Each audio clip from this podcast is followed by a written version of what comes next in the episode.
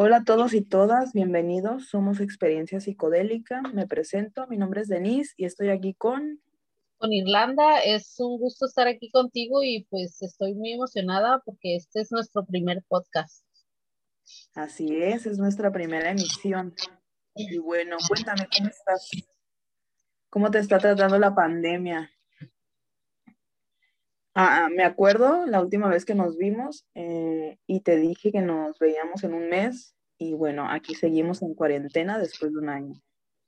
Pues me, me ha estado yendo pues no muy bien, siempre hay altos y bajos, pero esta pandemia me ha venido como anillo al dedo. Eh, siento que he descubierto varias habilidades que pues no sabía que tenía y he tenido más tiempo para mí misma pero también el estrés de la escuela me tiene agotada física y mentalmente. Pero tú cuéntame, ¿cómo te, cómo te la has pasado? Pues creo que es una bendición para algunos y para otros una maldición. Pero bueno, en mi caso, eh, pues he sido diagnosticada con depresión y con ansiedad. Y pues siento que ya lo había reprimido bastante tiempo y era hora de que saliera a, flote, pero eso es otro asunto. Eh, he pensado demasiado y, he hablado conmigo misma también. Eh, ¿Alguna vez te ha pasado que, que te pones a hablar en voz alta contigo misma? Pues sinceramente soy más de hablar conmigo misma como que en la mente, ya sabes, este, esta idea de que tienes un, como un diablito y un angelito de repente hablándote y esto, pero sí me ha tocado, bueno, no es que me ha tocado, sino que sí he hablado conmigo misma en voz alta. Normalmente lo hago cuando me siento muy estresada o cuando me siento triste siempre me animo y lo hago en voz alta porque, no sé, tengo esa costumbre de si estoy feliz, pues no lo necesito, ¿no? Porque no, no hay algo que me diga, pues mira, puedes hacerlo y que no sé qué, o algo así, porque pues, ya estoy bien, ¿no? ¿Y tú te has hablado a ti misma así en, en voz alta o simplemente hablas contigo mentalmente? Mm, yo soy más de hablar mentalmente conmigo misma. Eh, casi no hablo en voz alta porque me da vergüenza. Eh, una que otra vez lo he intentado, pero pues ahora que tocamos el tema, eh, que, ¿cómo decirlo? Es un tema muy interesante. A veces cuando pienso en hablar con, conmigo misma, me imagino pues también hablando en voz alta, ¿no? Eh, y pues no es solo escuchar la voz dentro de nuestra mente. Ok, eh, pues es por eso que el tema de nuestro primer podcast es por qué nos hablamos solos o por qué nos hablamos a nosotros mismos, eh, ya sea en voz alta o de manera mental. Y bueno, vamos a presentar aquí los beneficios de hablarse a sí mismo. Ok, este, yo les voy a hablar un poco de lo que estuve investigando. Eh, de acuerdo con una reciente investigación, hablar con uno mismo evidencia un alto funcionamiento cognitivo de la persona y pues esto permite centrarse mejor en lo que uno hace. También siento que, mm, que es como que una manera de consolarse a sí mismo, como Irlanda, como Irlanda lo mencionó anteriormente, cuando se siente triste, eh, pues se habla, habla en voz alta.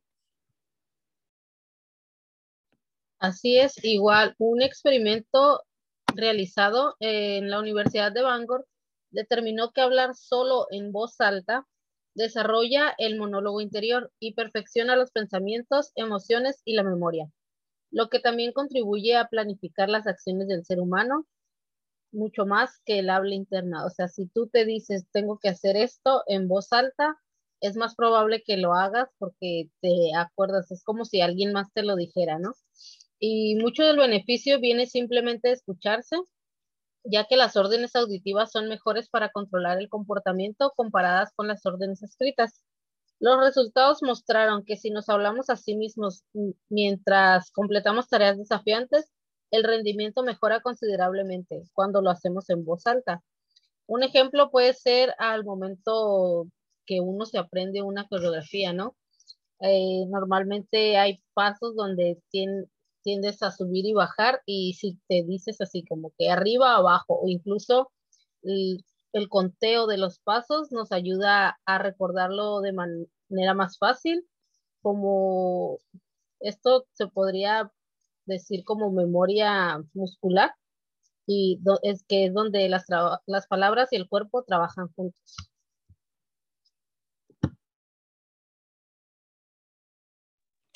Mm, creo que es como cuando también mm, los coreógrafos dicen uno, dos, tres y empiezan a bailar, ¿no? Y, em, y, empiezan a aprender los pasos con los números.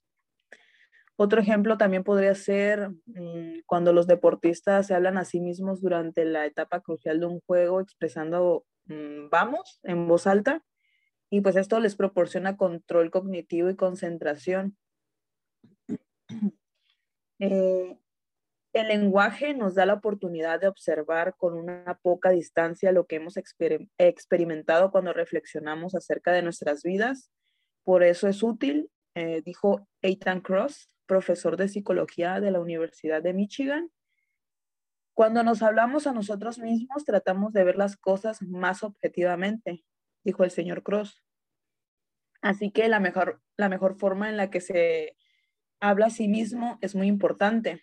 Eh, las dos formas de autohabla mejor conocidas son el autohabla instructiva, eh, que, es la, que es la que mencionabas hace, unos momentos y bueno, la que nos ayuda mientras realizamos una actividad. Y también está el auto, autohabla motivadora, por ejemplo, decirse, puedo hacerlo, como el ejemplo que mencioné anteriormente. ¿Qué piensas de todo esto, Irlanda?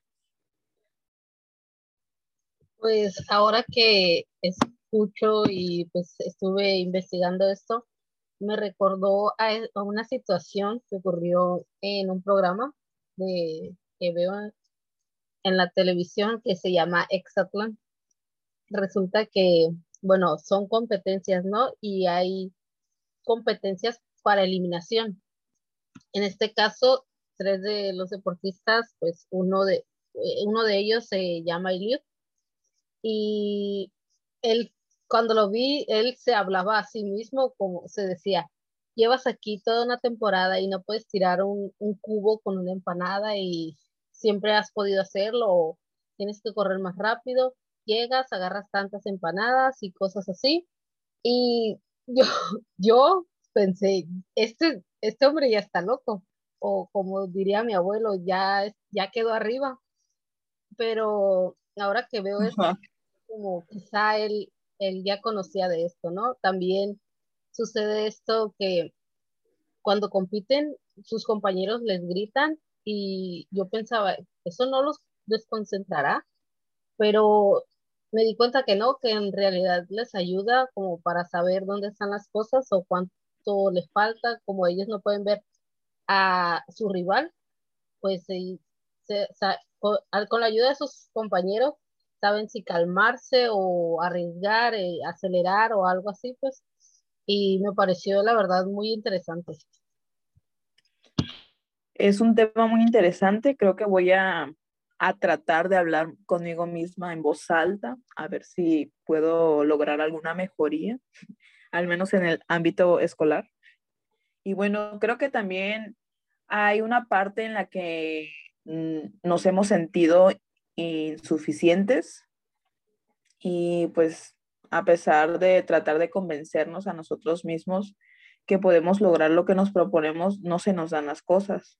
Eh, pero creo que es un tema muy extenso del que vale la pena reflexionar, eh, puesto que el camino del autodescubrimiento es muy largo y bueno, a veces no sabemos ni quiénes somos y, y a veces hace falta escucharnos a nosotros mismos y bueno, ahora me voy con todo esto a, a, casa, a, a, mi cama, Eh, probablemente, como ya lo dije anteriormente, platique conmigo misma.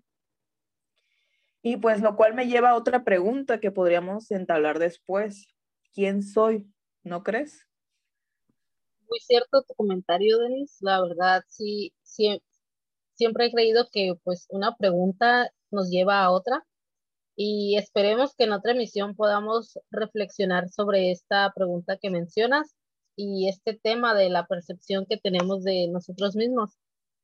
Pero por el momento nos despedimos. Esperamos disfruten este primer capítulo de experiencia psicodélica que hemos hecho con mucho amor.